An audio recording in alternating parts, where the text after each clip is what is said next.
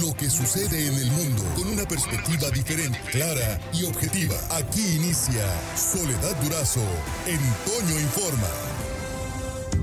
Soledad Durazo en Informa. Como le adelanté, está en la línea telefónica y le agradezco que nos tome la llamada Arturo Fernández, empresario sonorense, expresidente de Coparmex aquí en el estado y, bueno, este también eh, con aspiraciones políticas, por supuesto. Eh, Arturo, eh, fíjate que la, la, llamada esta mañana corresponde a, la siguiente inquietud. aquí en la mesa de redacción estamos, entre otros temas, entre otros temas vimos, bueno, ¿qué está pasando con la canasta básica? Es evidente que vas al súper y como siempre, los precios siguen en aumento que eh, vienen otros aumentos, que la gasolina, que la luz, etcétera, etcétera. bueno, ¿qué es lo que está pasando? Eh, y desde el punto de vista empresarial, ¿cómo, ¿cómo se explica esto, Arturo? Buenos días. ¿Qué tal? Muy buenos días, Soledad. Eh, pues muchas gracias por la llamada, por la invitación a tu programa y un saludo a tu auditorio. Efectivamente, como comentas, el año pasado vimos un incremento del 6% en el costo de la, de la canasta básica y principalmente de, de todo lo que implica eh, pues los, las necesidades básicas para, para sobrevivir. Eh, desgraciadamente, como un efecto combinado, hemos visto un deterioro en el poder adquisitivo también de poco más del 2,5% en términos reales. Eh, esto pues nos está llevando a un empobrecimiento promedio generalizado de la población. En el 2018 cerramos en el estado de Sonora con 80 mil personas en situación de pobreza extrema. Solamente para dimensionar, digo, para poner en contexto. Para poner en contexto, claro. En el 2019 esta cifra aumentó a 140 mil personas en el estado y ahora con la pandemia y con la crisis económica que estamos viviendo, estimamos que esta cifra se va a duplicar, acercándose cada vez más a, a los a los casi 300 mil eh, sonorenses. En pobreza extrema. Exacto. ¿Qué significa pobreza extrema?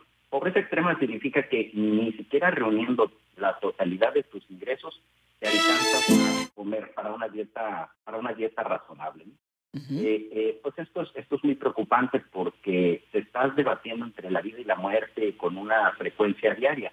Eh, normalmente, pues digo, de manera entendible, nuestra atención se ha enfocado en la pandemia, en los contagios, en los fallecimientos, pero no podemos olvidar que eh, está sucediendo de manera paralela un efecto en este otro frente, en el frente de la pobreza, en el frente del desempleo, en el frente económico. Entonces, eh, se tienen que atender los dos frentes al mismo tiempo, de manera simultánea. ¿Y a quién responsabilizamos? Eh, pues bueno, si recuerdas de parte de la iniciativa privada, se hizo un gran ejercicio eh, el año pasado, eh, articulado por el Consejo Coordinador Empresarial, que tuvo como resultado la generación de 68 ideas que se le acercaron al presidente, se le acercaron al gobierno federal. Eh, estas simplemente cayeron en, en oídos sordos. También por parte de Coparmex se generaron lo que le llamamos los remedios solidarios, que era el salario solidario, el bono solidario, un seguro solidario para aquellos que se habían quedado desafortunadamente sin empleo. Eh, estos también cayeron en oídos sordos, mientras que otros países han canalizado un porcentaje importante de su Producto Interno Bruto a apoyos a las empresas, apoyos para cuidar y preservar los empleos, para acortar y para mitigar la crisis económica. En nuestro país difícilmente llegamos al 1% del Producto Interno Bruto eh, en cuanto a estos apoyos. Sin seguimos viendo que se canalizan carretadas de dinero a los proyectos emblemáticos del presidente, el tren Maya, la refinería de Dos Bocas, el aeropuerto de Santa Lucía, eh, y también a las pérdidas monstruosas que ha manifestado Pemex y Comisión Federal. En los últimos dos años solamente hemos visto que, que se han perdido un billón doscientos mil millones de pesos. Esta es una cantidad difícil de dimensionar pero para, para darnos una idea más o menos, bueno, pues en, el país tenemos 600 hospitales. Con estos recursos se pudieron haber triplicado la cantidad de hospitales. Se pudieron haber construido 23 mil eh, universidades o se pudiera haber solucionado el problema de las vacunas de toda América Latina.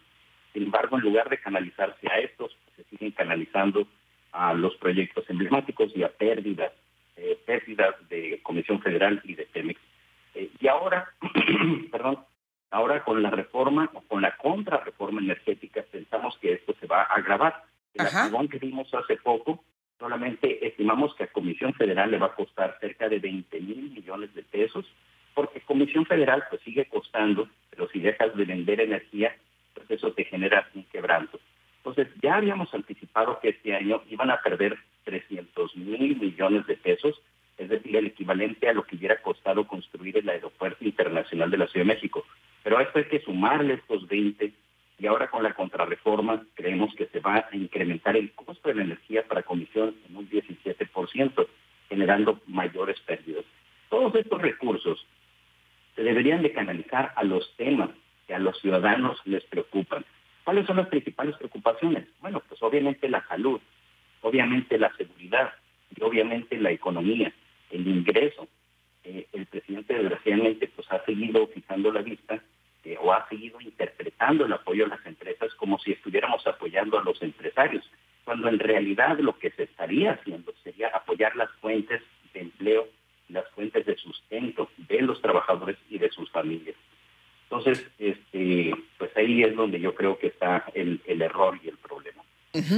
Y, y, contra, contra esto, eh, ¿qué es lo que hay que hacer? Es, es la búsqueda de contrapesos, porque, por ejemplo, la reforma energética o la contrarreforma energética eh, seguramente pasará hoy sin, sin, eh, sin tocar base, es decir, este, la tiene ya, pues, este, el presidente con eh, los términos en los que se la está mandando. Seguramente así pasará con las consecuencias que se han señalado y que tú has retomado algunas de ellas. Eh, por eso entonces hay que procurar los contrapesos desde el Congreso. Sí, efectivamente. Mira, eh, quisiera poderte contradecir, pero desgraciadamente creo que tendrás razón y, desgraciadamente creo que pasará, tal y como lo están enviando, lo cual pues va a ser muy nocivo para el país en cuanto a la credibilidad, en cuanto a la confianza del inversionista, en cuanto a las pérdidas que se van a acrecentar en Temex, en cuanto al deterioro en la industria eléctrica privada. Eh, y, y sí, efectivamente, tenemos que cuidar a los órganos autónomos, a todas estas instituciones, por ejemplo, el Instituto Nacional de Acceso a la Información, que como ya se comentaba en un bloque anterior, se está tratando de desaparecer. El INEGI ha recibido múltiples ataques. El Instituto, eh, eh, bueno, eh, muchos de estos órganos autónomos, la lista es muy larga, han estado recibiendo ataques. Y, y hay que cuidarlos precisamente porque necesitamos, estos representan nuestros ojos y nuestros oídos. Son los que nos permiten saber qué es lo que en realidad está pasando. Y si no sabemos, la única manera que vamos a tener de saber qué es lo que está pasando va a ser pues a través de una rueda de prensa diaria eh, y una administración de información con dosis eh, matutinas. Bien. ¿Y de política? ¿Cómo andamos de política? De política, bueno, pues no es ningún secreto que, este, este año pues tenemos un proceso electoral y pues eso va a generar todo tipo de turbulencias. ¿Tú quieres llegar al, tú quieres llegar al Congreso de la Unión? Bueno, hay una serie de limitaciones en cuanto a, los temas que, que me permite la ley electoral eh, claro. abordar.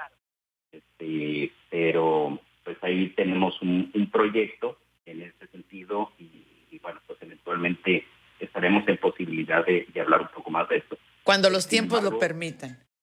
Exacto. Sin embargo, sí consideramos muy importante que existan equilibrios en la Cámara de Diputados que no le estemos dando una carta en blanco, un cheque en blanco, eh, que, estos equilibrios nos obliguen a dialogar, a debatir, a presentar iniciativas que por lo menos tengan algún tipo de razonabilidad eh, para que para que estos nos lleve a decisiones colegiadas y decisiones que tengan que, que decidir de manera conjunta. Arturo Fernández, te agradezco mucho que me hayas tomado la llamada. Por hoy terminamos, pero la noticia no descansa. Y nosotros tampoco. Soledad Durazo le espera de lunes a viernes a las 5.30 de la mañana por la cadena Larsa Comunicaciones. Con más noticias, más información, más Soledad Durazo en Toño Informa.